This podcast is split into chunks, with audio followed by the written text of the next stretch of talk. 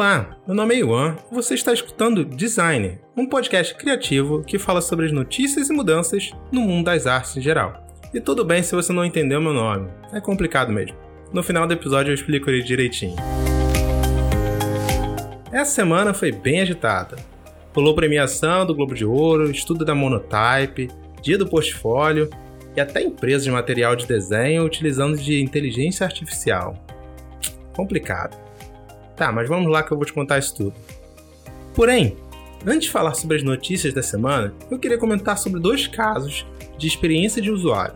Na verdade, é um artigo que vi no site Medium e um vídeo que uma seguidora me mandou no Instagram. Vamos aos casos.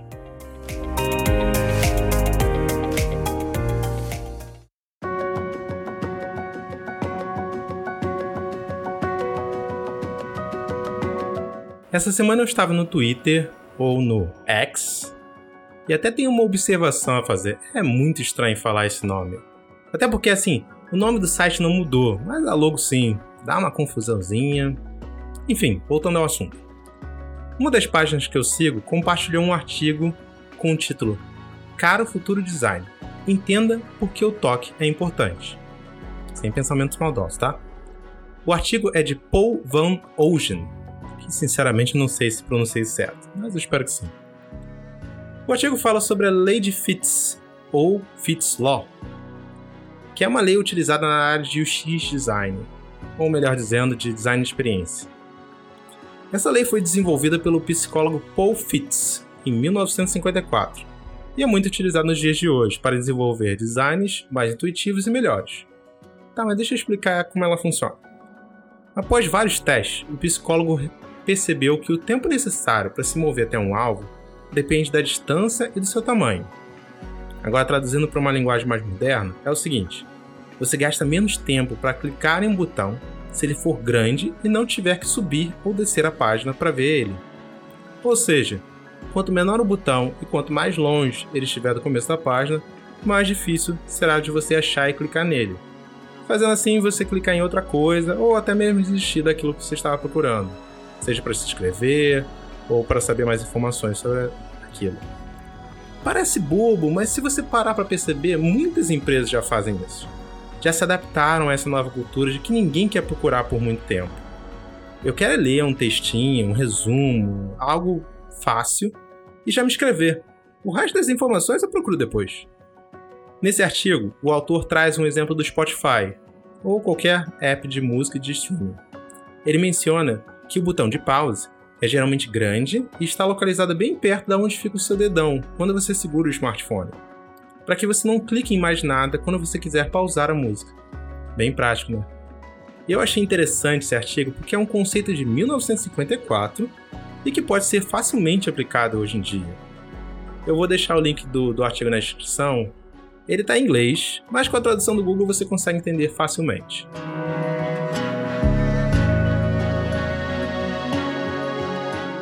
Ainda falando sobre experiência, uma seguidora chamada Beatriz me mandou um vídeo no Instagram essa semana. O vídeo é sobre um caixa de supermercado para bater papo. Tá, mas o que, isso tem de diferente? A proposta é bem simples e parece ter dado resultado. Nesse supermercado, existe um caixa dedicado para os clientes da terceira idade ou para aqueles que gostam de conversar enquanto esperam na fila. Tá, Iwan, mas isso é um caixa preferencial.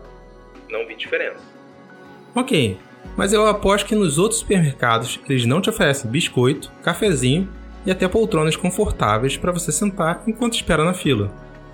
Além disso, o atendimento é diferenciado, porque você tem uma pessoa que ouve o que você tem a dizer, sem fazer cara feia. E por ser um caixa mais lento, que é até sinalizado, ninguém vai ficar te apressando, já que a proposta é sentar e relaxar enquanto espera. Esse caso demonstra um olhar mais cuidadoso para esse tipo de público, sem deixar de atender os demais consumidores. Legal, né? Claro que esse caixa não é só para as pessoas da terceira idade, mas sim para aqueles que não estão com pressa e querem ter uma experiência acolhedora e mais personalizada. E aí, o que você acha disso? Acha também que os supermercados deveriam implementar um caixa lento? Enfim. Agora sim, vamos para as notícias dessa semana.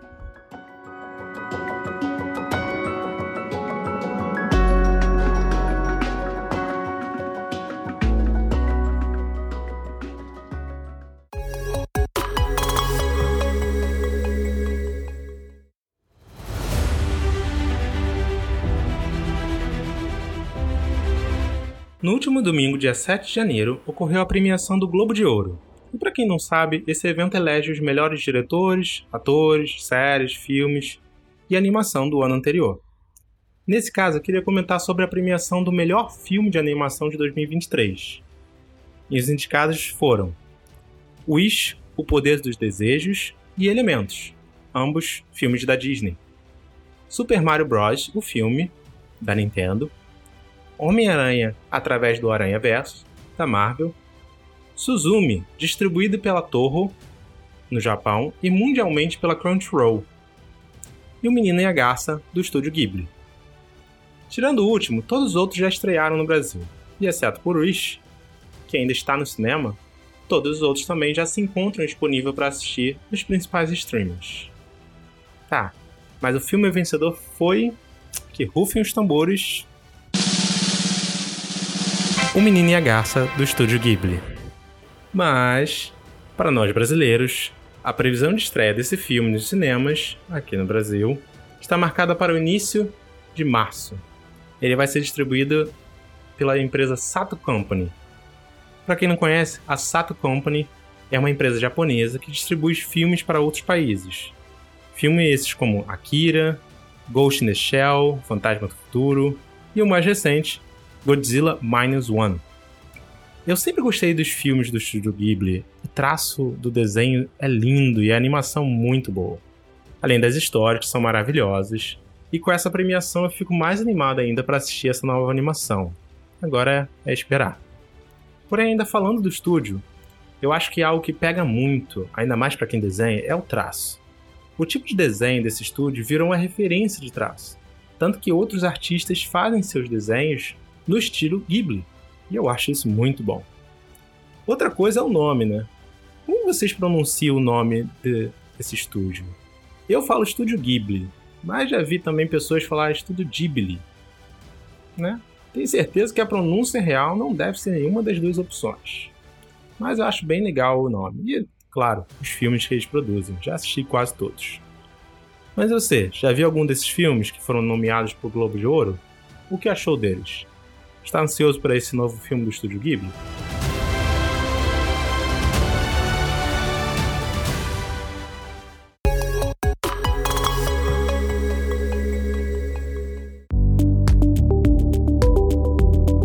Já olhou para um texto e pensou: nossa, que letra horrível, que garrancho. Ou mesmo, nossa, que letra bonitinha, bem desenhada.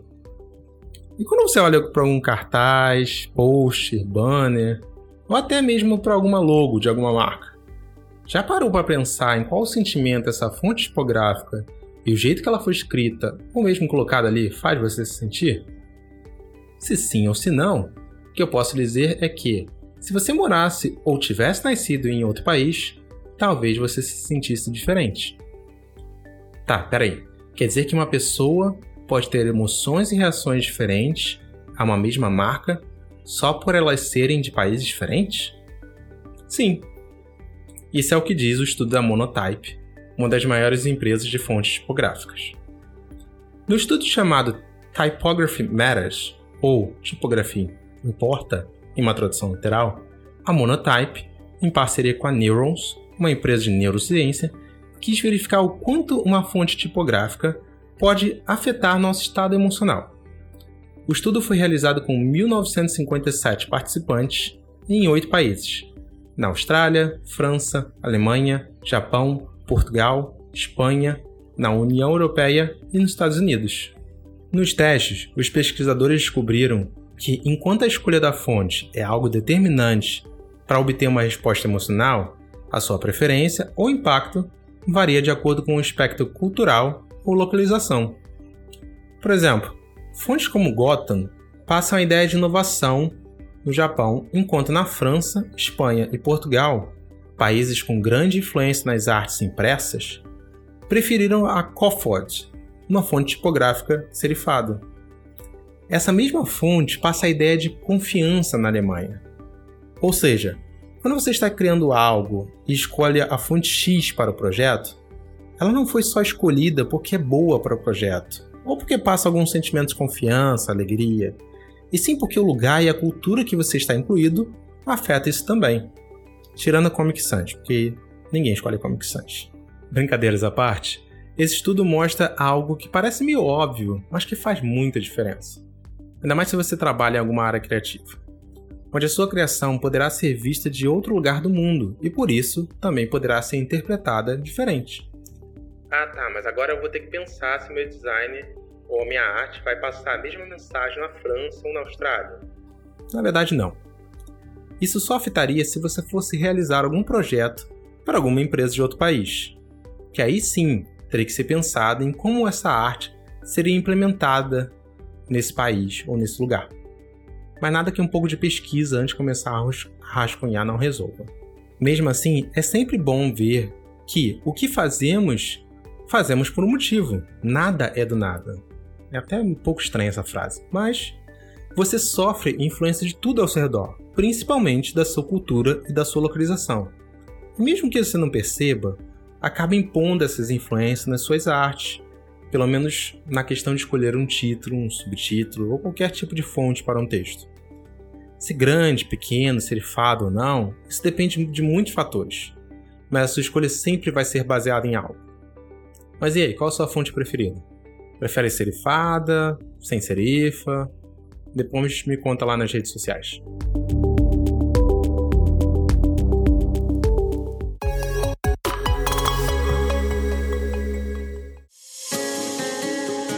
Você, artista, como está seu portfólio?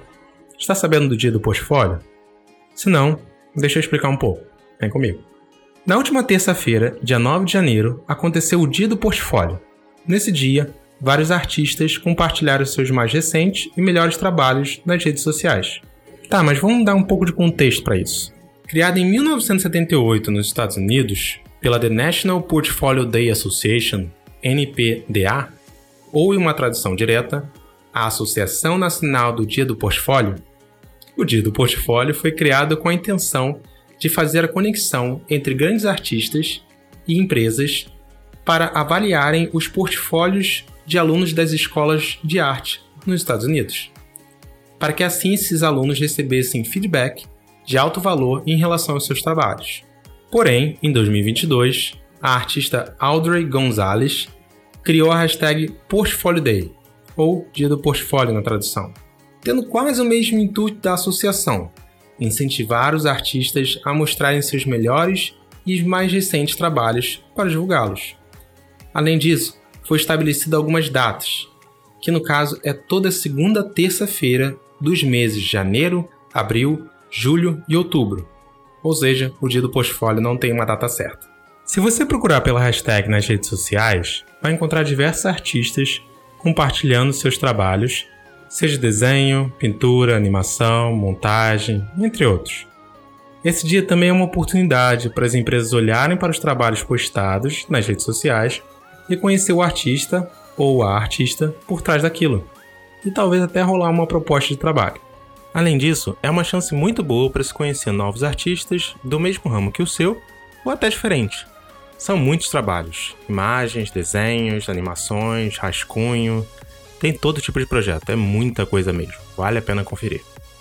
Caso você queira participar desse dia, é só preparar algumas imagens dos seus trabalhos e postar nas redes sociais com a hashtag Portfolio Day ou Dia do Portfólio. Porém, o próximo dia do portfólio só acontecerá em abril. Enquanto isso, que tal conhecer novos trabalhos, novos artistas, para se inspirar um pouco, sabe? Só, por favor, não vale copiar a arte do coleguinha, né? Eu mesmo fiquei boa parte do dia vendo os trabalhos de vários artistas, são muito bons mesmo, vale a pena. E aí, bora atualizar o portfólio?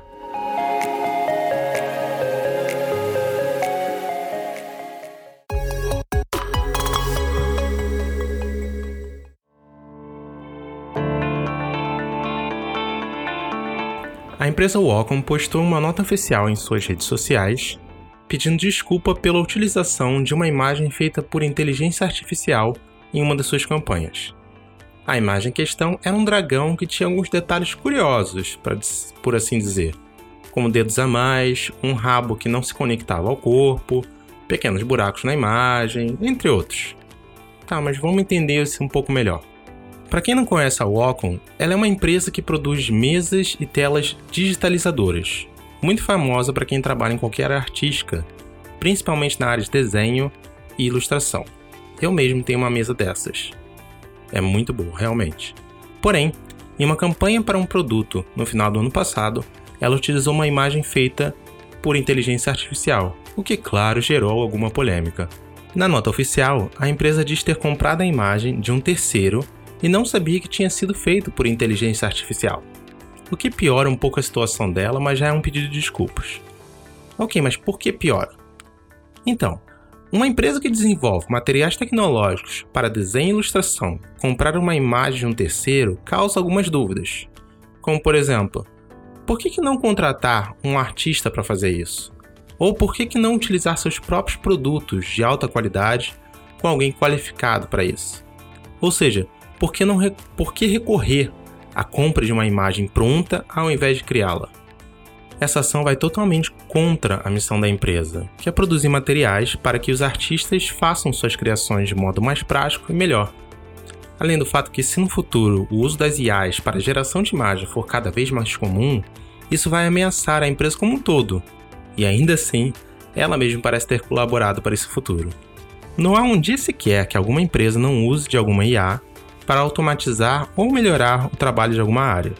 Mas agora, uma empresa de materiais de desenho não fazendo um desenho para sua própria campanha é que nem uma empresa de água que usa suco na propaganda. Sabe? Não faz muito sentido. Na nota, ela menciona que já retirou todo o material de circulação e lamenta por não ter prestado atenção na imagem. Porém, algumas pessoas no Twitter descobriram o perfil da onde a imagem foi comprada. É um perfil da Adobe Stock, um site de banco de imagens, onde você pode comprar a imagem pronta. Lá tem muitos outros exemplos de artes generalizadas feitas por IA, ou seja, a Wacom sabia sim. Porém, ao invés de admitir o erro, preferiram culpar um terceiro. Isso demonstra também que quase todas, se não todas, grandes empresas usam algum tipo de IA atualmente, mas isso aí é discussão talvez para um outro episódio. E você, já conhecia a Wacom? Tem algum material dela? O que achou dessa mancada?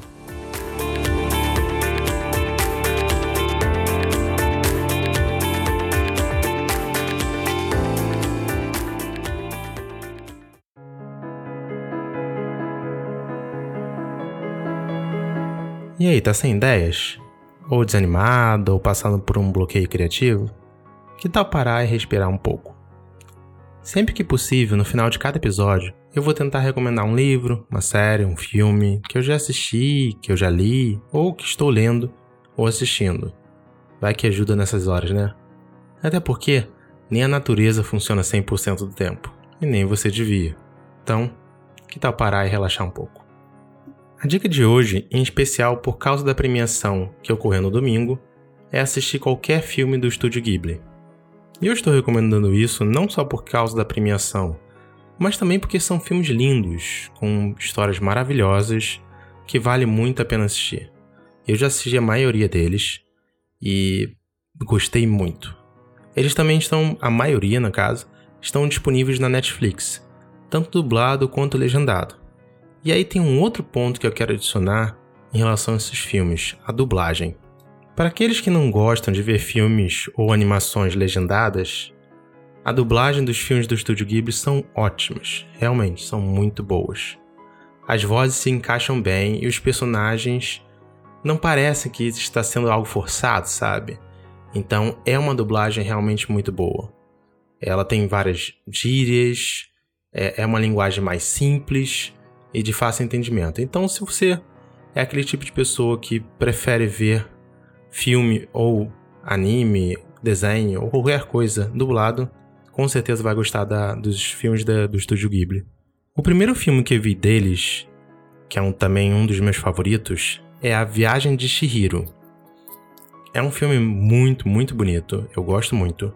E ele passa diversas mensagens, como por exemplo, o choque entre diferentes gerações, as tradições, o consumismo, enfim, entre outros, né? Vale muito a pena assistir.